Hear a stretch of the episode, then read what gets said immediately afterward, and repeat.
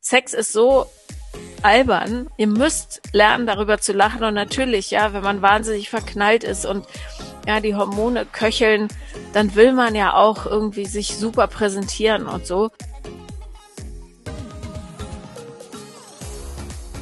Wenn man in der Schule das Thema Sexualerziehung durchnimmt, dann ist dir vielleicht schon aufgefallen, als Schülerin, dass da die Stimmung immer sehr unterschiedlich sein kann. Manche sind voll fasziniert, manche finden es mega peinlich, manche sind ja neugierig, andere finden es echt einfach nur beschämend. Auf jeden Fall gibt es da viele Fragen, die jeden oder jede mehr oder weniger mal irgendwann in seinem Leben interessiert. Einige dieser Fragen, die stelle ich heute einem ganz besonderen Gast, nämlich Paula Lambert. Sie ist Sexpertin und du kennst sie vielleicht auch aus dem Fernsehen. Sie stellt sich gleich auch persönlich nochmal vor. Wir sprechen über eure Fragen rund um das Thema Sex, Selbstliebe und Beziehung und unter anderem darüber, wie man damit umgeht, wenn man sich selbst nicht schön genug findet, ganz speziell mit einem Körperteil vielleicht nicht zufrieden ist wie es sogar ist, wenn man das Gefühl hat, sich umoperieren lassen zu müssen. Um das Thema Sex geht es auch, da geht es um Icebreaker, um Intimität, wenn man das eklig findet oder irgendwie auch einfach spannend. Dann geht es um das Thema Kleidung, wie viel Haut darf man zeigen, wie ist das mit dem Verschicken von Nacktfotos, hat das Reiz oder auch nicht und wie geht man mit Pornografie um, wenn irgendjemand mal darüber ein Wort verliert. Wenn du sagst, ja, mit dem einen oder anderen Thema kann ich nicht so viel anfangen, die eine oder andere Frage interessiert mich nicht, schau super gerne in die Show Notes. Da ist nämlich dann verlinkt, in welcher Minute welche Frage beantwortet wird. Das heißt, du kannst auch ein bisschen Dinge überspringen, wenn du sagst, nö, no interest. Und ja, let's go, viel Spaß. Ein ganz, ganz, ganz herzliches Willkommen. Es ist wirklich einfach so, so schön, dass du dir die Zeit nimmst, Paula. Und ich freue mich, dass du, weil du gerade so viel Erfahrung hast, das auch mit jüngeren Menschen teilst. Und du hast ja auch zwei Jungs, ne, im Teenageralter. Genau, ich habe zwei Söhne, die sind 14 und 17. Angenommen, du würdest jetzt Lehrerin sein in der Schule und dürftest deine Themen so vermitteln. Wie würdest du dich vorstellen? Ja, mein Name ist Paula Lambert. Äh, ihr kennt mich vielleicht aus dem Fernsehen. Da habe ich seit äh, vielen, vielen Jahren eine Sendung, die ist im Grunde eine Aufklärungssendung, die heißt Paula kommt. Äh, habe nicht ich mir ausgedacht den Titel, ähm, sondern der Sender. Und um diesen, um diese Sendung herum gibt es ganz, ganz viele Satellitensendungen, äh, alle zum Thema Sex, äh, manchmal auch so ein bisschen äh, zum Thema Beziehung. Dann habe ich einen Podcast, der heißt, äh, der, also Paula kommt, Podcast des Scheiterns. Da geht es um äh, Beziehungen. Also Scheitern ist in dem Fall äh, scherzhaft gemeint, weil keine Beziehung gescheitert ist. Man lernt ja immer draus im Idealfall. Und dann schreibe ich noch Bücher. Das Aktuelle ist gerade äh, draußen. Das interessiert euch vielleicht, wenn ihr so ab 16 seid. Äh, das heißt, geh schon mal in dich, das Glück kommt danach. Und ja, ich ähm, freue mich, dass ich heute hier sein darf. Es gibt jetzt hier Fragen aus der Black Box, aus dem Bereich der Sexualerziehung tatsächlich, weil das ist immer im Unterricht so, dass die dann ihre Zettelchen einwerfen dürfen mit Fragen und auch über das anonyme Fragenformular zu dem Podcast sind Fragen gekommen zu drei Themen, Bodyshaming, Selbstliebe, dann Sex und Beziehung. Und da jeweils zwei Fragen, da gehen wir jetzt mal durch. Erstes Thema Bodyshaming. Da kommt eine Frage immer in verschiedener Varianz. Und zwar, ich muss abnehmen, sportlicher werden, stylischer, modischer und so weiter. Und alle anderen im Vergleich haben mehr Geld, sehen besser aus, sind dünner, schöner, sportlicher. Das heißt, dieser Druck dahinter, was, hast, was hast du da für Tipps für Jugendliche, die sagen, ja. ich muss das und das machen damit? Also, sich mit anderen zu vergleichen, ist natürlich eine Falle, die man gerne mal tritt. Äh, das geht mir nicht anders. Äh, geht allen so, glaube ich. Äh, aber da gibt es mehrere Probleme. Erstens ist das äh, der erste Schritt ins Unglück, tatsächlich, ähm, weil du auch niemals ein Ziel damit erreichen wirst, weil es immer jemanden geben wird, der lustiger ist, cleverer, schlauer, reicher, schlanker, sportlicher, pummeliger, großbrüstiger, was weiß ich. Äh, da gibt es ja eine unendliche Vielzahl an Möglichkeiten, wie man sich vergleichen kann. Und darum ist es äh, für den Frieden der Seele wahnsinnig wichtig, dass man das äh, ja nicht so spät wie ich in den Griff kriegt einigermaßen, sondern möglichst früh damit anfängt. Und ähm, wenn ihr da jetzt schon drüber nachdenkt, seid ihr auf jeden Fall auf dem richtigen Weg, weil der Vergleich auch keinerlei Funktion hat, äh, außer vielleicht in Konsumverhalten zu münden. Aber äh, es macht ja nichts mit euch. Dann ist jemand sportlicher. Und? Also, und was jetzt? Ja, die, die andere Person ist sportlicher. Ja, ist halt so. Wenn ihr aber faule kleine Schweinchen seid, dann äh, wird euch ja dieser Vergleich nicht helfen. Dann könnt ihr rumseufzen und sagen, ich wünschte, ich wünschte, das Einzige, was da hilft, ist halt dem Wunsch, eine Handlung folgen zu lassen. Aber vielleicht habt ihr auch gerade äh, andere äh, Bereiche im Leben, wo die Energie hinfließt. Also das mit dem Vergleichen kann man sich wirklich sparen. Das ist eine wahnsinnig mühevolle Zeitverschwendung. Lasst es.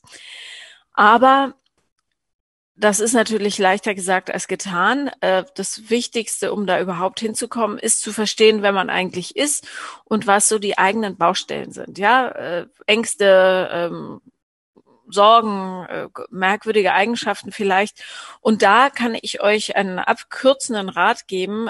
Versucht nicht, das zu verstecken, ja, oder, oder so zu tun, als hättet ihr keine Ängste, Sorgen, ja, vielleicht Neidgefühle sogar oder so, sondern steht dazu. Erklärt euch anderen Menschen. Und das ist das, was man Authentizität nennt. Ähm, ihr, ihr zeigt euch in eurer vollen Größe. Und das fühlt sich so viel angenehmer an, als immer so zu tun, als ob. Ich habe früher, ja, bis in die frühen 30er rein, habe ich immer noch so getan, als ob, ja, als wäre ich ein völlig anderer Mensch äh, in meiner Fantasie obwohl ich in Wahrheit ähm, ja totale Verlassenheitsängste hatte oder Versagensängste, äh, Ängste zu kurz zu kommen und so weiter und so weiter. Und das äh, hatte alles äh, seinen Ursprung in der Kindheit bei mir. Aber als ich angefangen habe, dazu zu stehen, wer ich bin und dann aber auch zu, äh, zu kommunizieren, was mich gerade äh, triggert. Ja, ich bin jetzt sauer, weil XY. Äh, umso eher verstehen einen die Menschen und umso eher sammelst du genau die Leute um dich rum, die wirklich zu dir als wahrer Mensch passen.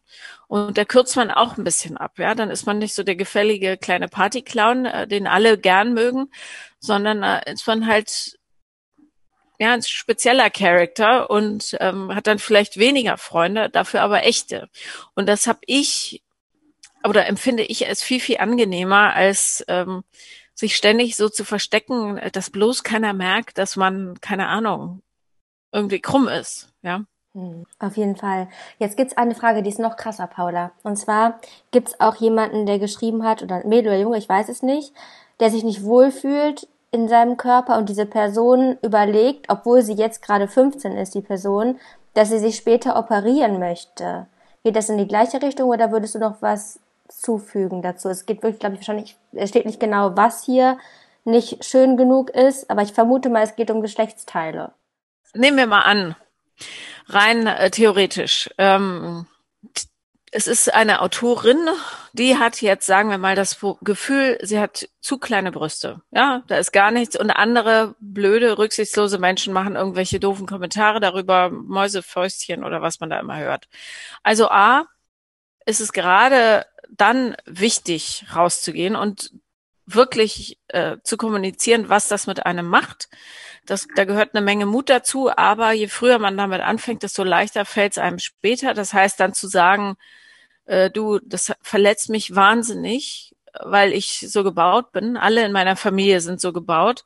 Und ich finde es eigentlich ganz okay, ja. Ich sehe vielleicht nicht aus wie ähm, diese ganzen Damen auf Instagram, die übrigens in echt auch nicht so aussehen. Ich kenne ja äh, viele von denen privat.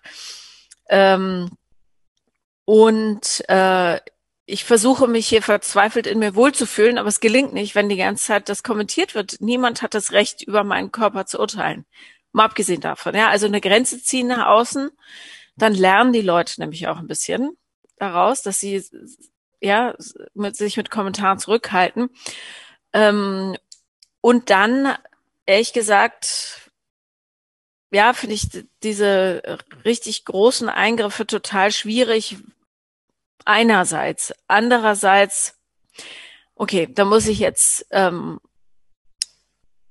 ein Beispiel von mir erzählen. Es ist nämlich wirklich sehr, sehr komplex. Ja, also ganz, ganz viel Arbeit liegt darin, sich mit sich selber anzufreunden. Ja, und dann muss man herausfinden, warum man eigentlich so ein mieses Selbstbild hat. Also wurde einem das eingeredet, dass man so, wie man es nicht richtig ist oder ja, oder hat man einen dritten Arm? Ja, wenn man einen dritten Arm hat, verstehe ich irgendwie, na gut, der muss irgendwie weg. Ich habe zum Beispiel das äh, Thema, dass ich äh, ganz viel zugenommen habe über die letzten Jahre und dadurch wahnsinnig große Brüste gekriegt habe. Riesig. Die sind immer im Weg.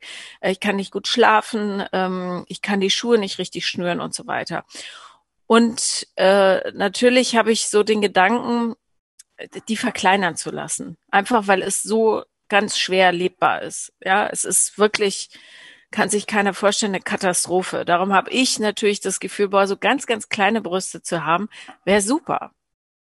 Ja, während jemand mit ganz, ganz kleinen Brüsten vielleicht denkt, oh, ich hätte gerne wahnsinnig große Brüste. So, da kommen wir schon zum nächsten Dilemma, nämlich das, was man sich ersehnt. Du weißt gar nicht, wie es damit wäre. Ja, darum ja, es ist wirklich sau schwer zu beantworten. Also ich, das Wichtigste ist, setz dich damit auseinander, wer du bist und warum du dich so unwohl fühlst. Und vermutlich liegt das Unwohlsein weniger in dir, sondern vielmehr in Kommentaren oder anerzogenen Glaubenssätzen, die dir sagen, so wie es ist, kann es nicht bleiben. Wahrscheinlich ist es etwas, das niemand anderem auffällt. Und äh, ich bitte wirklich alle äh, vor allem die, die sich gerne über Instagram oder so äh, den scheinbaren Schönheitsidealen da äh, hingeben und sich davon beeinflussen lassen, operiert nicht an euch rum. Und diese Mädchen, die alle gleich aussehen übrigens auf Instagram, die äh, können gar nicht mehr ungeschminkt aus dem Haus, weil alles aufgepumpt, aufgebläht, klein äh, gemacht,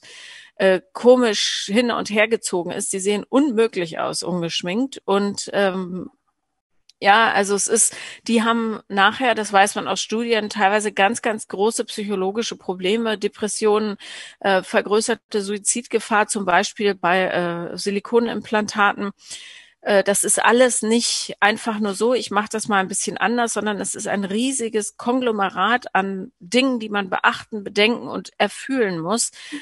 Und ich bin ziemlich sicher, äh, dass es dir besser geht, wenn du offen darüber sprichst, dass du Zweifel hast. Hundertprozentig. Ja, das heißt, je mehr man im Außen zerrt und versucht, irgendwas zu ändern, desto schlimmer wird's im Inneren, äh, wenn man nicht gerade über ganz extreme Dinge wie den dritten Arm nachdenkt, ne?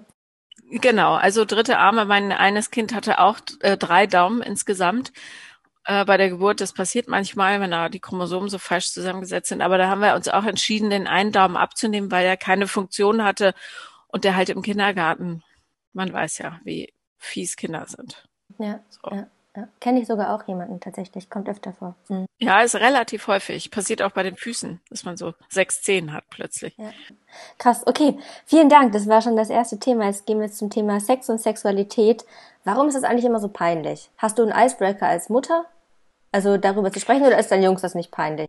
Also ich bin ihnen als Gesamtheit peinlich. Das ist auch okay so. Äh, die sind, also meine Söhne sind natürlich das total gewohnt, dass wir alles offen besprechen. Und da liegt meiner Meinung nach auch der Schlüssel zum Glück, weil wenn du über Dinge häufiger sprichst, verlieren sie so den Schrecken. Ja, und Sexualität, also gerade wenn man das so von außen betrachtet, ist es ja ein total alberner Akt, ja. Da humpeln da zwei Leute aufeinander rum oder drei oder vier, je nachdem. Ähm, und es sieht irgendwie schräg aus. Die gucken entrückt und komisch. Es macht merkwürdige Geräusche. Also ja, ich glaube, man tut sich oder man tut sich einen ganz großen Gefallen damit, das äh, sportlich zu sehen, dieses ganze Sexthema. Und gerade wenn man neu ist, ist es natürlich absolut entsetzlich, weil man keine Ahnung hat, wo man anfassen soll, was man macht, wie fest und so weiter. Und äh, ich sage euch, sprecht es aus. Sagt, ich habe keine Ahnung, was ich hier tue. Bitte sag mir, fühlt sich das gut an oder nicht? Es ist so richtig. Lacht, lacht, lacht, ja. Sex ist so albern. Ihr müsst lernen, darüber zu lachen. Und natürlich, ja, wenn man wahnsinnig verknallt ist und ja, die Hormone köcheln, dann will man ja auch irgendwie sich super präsentieren und so. Ähm, lernt Nein zu sagen, wenn ihr etwas nicht wollt. Sagt immer Nein, lieber einmal zu viel als zu wenig. und fragt, wenn ihr es nicht wisst und sagt, wenn euch was nicht gefällt. Ja. Und natürlich alles, was man zum ersten Mal macht, ist peinlich. Oder, oder die ersten Male, ja. Das erste Mal auf dem Surfbrett stehen ist irre peinlich. Man sieht aus, als würde man kacken, ja, und fällt die ganze Zeit rein. Aber nach dem 80. Mal hat man den Dreh irgendwie raus. Und dann kann einen auch die große Welle nicht mehr so leicht runterschmeißen. Und dann wird's halt cool. Aber ne, nehmt euch den Stress. Ich habe es für euch ausprobiert, nichts zu sagen und das einfach so über sich ergehen zu lassen, ist blöd ähm, sagt, ihr habt keine Ahnung, wie fühlt es sich an? Bitte zeig's mir, wo soll ich anfassen, wie fest, so gut, so gut, so gut und dann ist alles easy. Und vergesst nicht, jeder Mensch hat völlig andere Empfindungen. Das heißt, was bei dem einen oder der einen gut funktioniert hat, muss bei dem anderen nicht unbedingt so sein. Und darum ist das Allerwichtigste für guten Sex eine gute Kommunikation und den Mut zu finden, Fragen zu stellen. Was würdest du denn meinen, ähm, ab wann hat man so Sex als Schüler heutzutage, als Schülerin? Man weiß ja aus Studien, dass sich die Zeit wieder nach hinten dehnt. Heute sind äh, die Jugendlichen beim ersten Mal so um die 17 Jahre. Und manche sind aber auch 20, manche sind 25, manche sind 15. Das ist wirklich eine Frage des persönlichen Empfindens. Ich äh, finde die Vorstellung, äh, dass mein Sohn mit 14 schon Sex hätte, Horror. Der ist einfach noch ein Kind für mich. Aber wir damals sind mit 15 schon in die Disco gegangen, ja, und nächtelang nicht nach Hause gekommen. Also es ist alles ein bisschen, ja, das Wichtigste ist, sich keinen Stress zu behandeln. Die richtige Zeit ist, wenn man sich bereit dafür fühlt, ja. Und übrigens, ähm, noch was, was vielleicht so ein bisschen Druck nimmt. Ich finde nicht, dass man fürs erste Mal mit der ganz, ganz, ganz, ganz großen Liebe ähm, zusammen sein muss, ja, oder warten muss, bis bis der oder diejenige auftaucht oder so, sondern äh, wenn man Bock auf Sex hat, ja, und das merkt man ja dann, wenn man sagt, jetzt würde ich es wirklich gerne mal wissen, finde ich es durchaus ähm, nicht unvernünftig, sich mit jemandem dazu zu verabreden, zum Beispiel mit einem guten Freund oder Freundin und zu sagen, äh, wir haben beide Lust, da so experimentell irgendwie ranzugehen und das auszuprobieren, lass es uns doch zusammen machen. Dann fällt es einem nämlich viel leichter, das locker zu sehen, weil diese romantische Komponente nicht dabei ist. Und, ähm, und man kann gemeinsam ausprobieren und äh, ja, die Realität zeigt, dass man sich mit guten Freunden viel, viel mehr traut, Fragen zu stellen, äh, als jetzt, wenn man verknallt ist in jemanden. Da muss man nur ein bisschen aufpassen. Und das hat die Natur richtig blöd gemacht. Bei Mädchen äh, wird dann, äh, wenn man zu viel mit derselben Person Sex hat, ein Bindungshormon ausgeschüttet. Ja, und das täuscht dann manchmal vor, dass man verknallt wäre. Und darum äh, muss man da wirklich sparsam dosiert zwei, maximal dreimal mit der gleichen Person, äh, also wenn es ein guter Freund ist, ja, oder zumindest sehenden Auges und wissen, dieses Gefühl der Verliebtheit ist nicht Verliebtheit, das sind Hormone. Ja. Voll krass, den Tipp habe ich noch nie so gehört. Aber ja, macht total, ist, ist total, wirklich gemein. Ja, ja, also mega einleuchtend, finde ich. Also den Tipp, ähm, den Tipp meine ich jetzt mit unter, also als Freunde, also freundschaftlich. So, mhm. mm, aber klar, es nimmt den Druck irgendwie raus und klar, wenn man es vorher kommuniziert, ist ja easy. Total easy, weil dann kann man sagen, wir sind beide so Trottel, haben keine Ahnung davon. Lass uns doch mal gucken, was überhaupt geht und wie das so läuft. Mhm. Mega, ja gut. Es gibt auch jemanden, der hat geschrieben, dass er Intimität generell eklig und unangenehm findet. Also ich vermute mal so nackt sein und diverse Bilder, die man so sieht von Sex, wenn man sich da mal irgendwie, man sieht ja überall irgendwie Bilder davon, wenn man nur einmal kurz im Internet irgendwie nachfragt. Ähm, ist das normal, schreibt diese Person? Muss man sich da überwinden oder findet man es irgendwann automatisch gut? Es kommt natürlich drauf an. Also, ähm, ich habe äh, zum Beispiel eine Bekannte, die hat ähm, relativ viel, ja, sagen wir, nicht ähm, zugestimmten Sex bei ihren Eltern mitgekriegt. Das heißt, der Vater hat die Mutter so ein bisschen behandelt wie so ein Besamungsgefäß und die Mutter hat äh, oft Nein, Nein, Nein gerufen was echt schrecklich ist, die ganze Geschichte. Darum ist Nein sagen und das auch durchsetzen so wahnsinnig wichtig, aber das ist eine völlig andere Generation. Also es ist eher so fast Urgroßeltern aus eurer Sicht. Ähm, und die hat natürlich ein ganz, ganz schlimmes Verhältnis zur Sexualität. Für die ist das gefährlich und äh, unangenehm und so. Ne? Und darum muss man immer gucken, was wurde mir denn eigentlich für ein Bild von Sexualität vermittelt? Also habe ich habe ich da ein positives, eine positive Beziehung zu oder bin ich ähm, da eher, also haben meine Eltern oder meine Mutter immer gesagt, das ist blöd und eklig und Leute stinken und so, ja. Also das muss man immer sich nochmal überlegen, wie man da eigentlich geprägt wurde. Und dann kann es auch einfach sein, dass man momentan noch nicht so weit ist und denkt, also irgendwie, das ist mir alles viel zu intim und die ganzen Säfte und was da zwangsläufig halt mit zu tun hat, sind mir momentan too much. Ja, das finde ich unappetitlich und blöd. Und das ist auch okay. Also ähm, ich würde nur, wenn man, gerade wenn man dem Thema gegenüber so sehr ablehnend äh, eingestellt ist, nur mal gucken, was man eigentlich für ein Bild von Sexualität vermittelt bekommen hat. Also ist es ein positives oder ist es negatives? Und wenn, wenn es negatives war, würde ich hinterfragen, entspricht das nur der Erfahrung dieser Person, die mir das vermittelt hat, oder ist es tatsächlich alles eklig einfach? Ich finde das, was du sagst, auch dass es vielleicht einfach ein bisschen Zeit braucht, dass das wahrscheinlich meistens so ist, ne? Dass einige dann sich vielleicht zu früh den Druck machen, weil das kommt auch aus einer Frage hier, dass einige schreiben, ähm, alle anderen reden darüber, wollen, aber ich fühle mich noch nicht bereit. Ich glaube, das geht so ein bisschen damit einher, tatsächlich. Dass wenn man es eklig findet, dass es entweder das sein kann, was du sagst, oder eben ich glaube öfter, dass man vielleicht noch nicht bereit ist. Ja, und ähm, es gibt da auch keine, das ist ja nicht gesetzlich vorgeschrieben, wann man bereit sein muss. Also das ist wirklich genau wie äh, Schambehaarung oder Brustbehaarung oder so, das kommt halt bei jedem anders. Und genauso ist es damit auch. Also wenn du Zöliakie hast zum Beispiel, kommst du drei Jahre später in die Pubertät. Ist einfach so.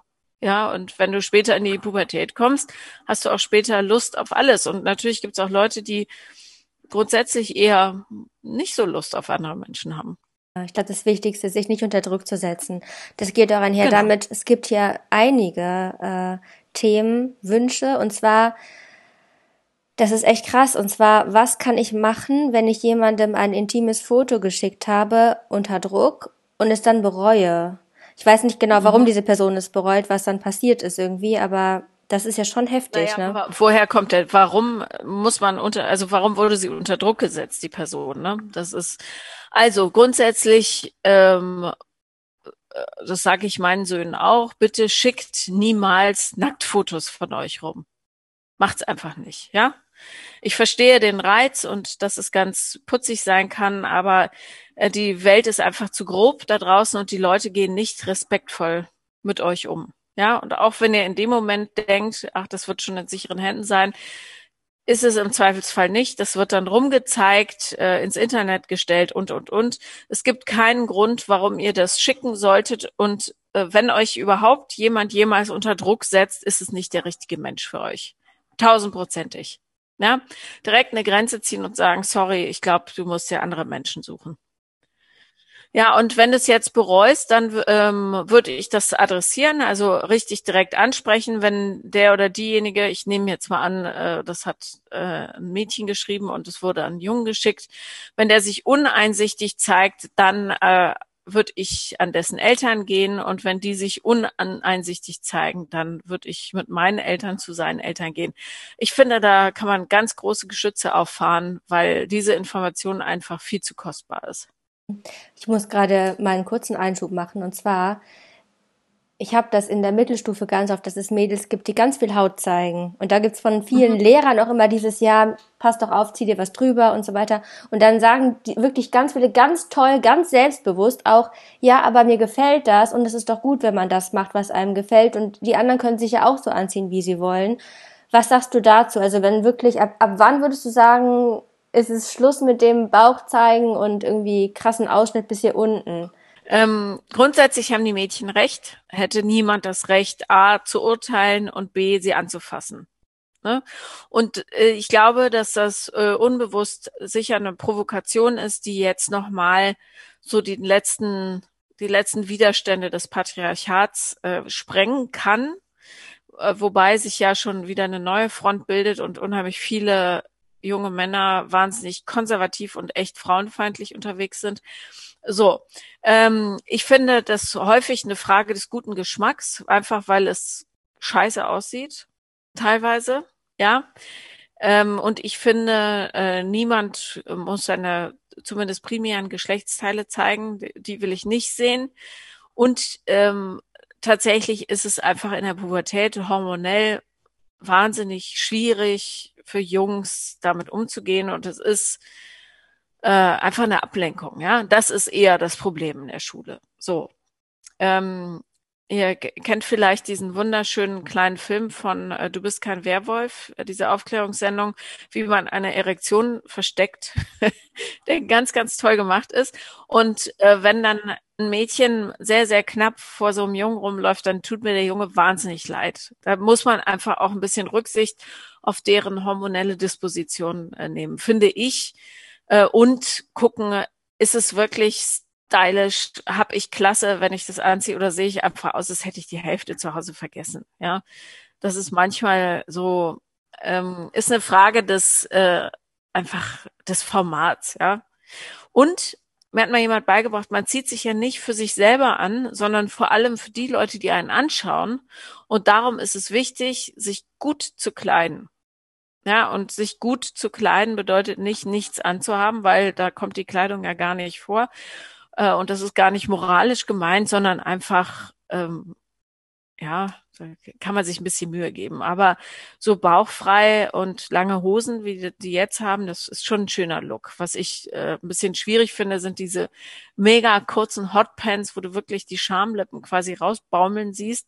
Aber gut, auch das. Im Grunde ist vor allem das wichtig. Niemand hat das Recht, euch anzutatschen und euren Körper zu objektifizieren egal was ihr anhabt oder nicht anhabt, aber achtet darauf, dass es cool aussieht und klasse hat. Das finde ich wichtig. Und denkt daran, äh, die Modebranche ist eines der größten Verursacher von äh, Umweltverschmutzung. Also Fast Fashion ist einfach nicht cool. Tauscht lieber die Klamotten untereinander oder kauft Secondhand, geht in Kleiderkreisel, was weiß ich.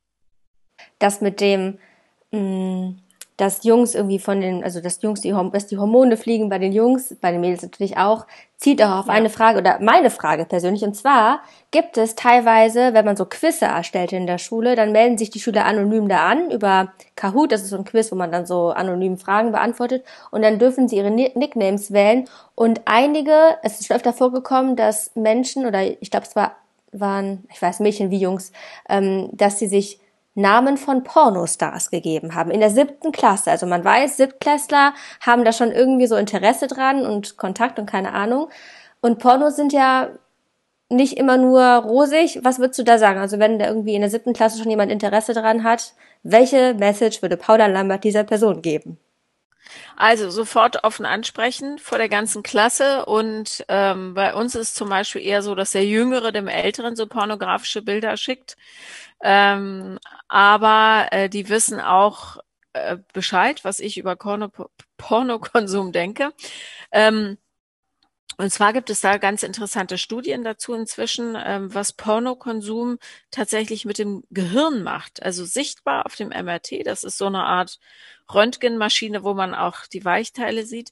Äh, gut, ähm, und da siehst du, dass der Frontalkortex ähm, also der unter anderem auch für das Empfinden und äh, ja so eine Reaktivität zuständig ist, sich verändert. Das heißt, die graue äh, die graue Masse, die dort ja quasi die Funken sprüht, die stirbt ab, verhärtet. Und das bedeutet, dass du bei übermäßigem Pornokonsum immer härtere Inhalte brauchst, langfristig, und ähm, dass du dann irgendwann in der, äh, also weil die Realität ist halt nicht so aufregend und zusammengeklippt wie so ein Porno, sondern das ist teilweise ja ein endloser Kampf aus äh, schwächelnder Erektion und äh, wenig Feuchtigkeit und Unlust und störenden Katzen und was weiß ich, ja.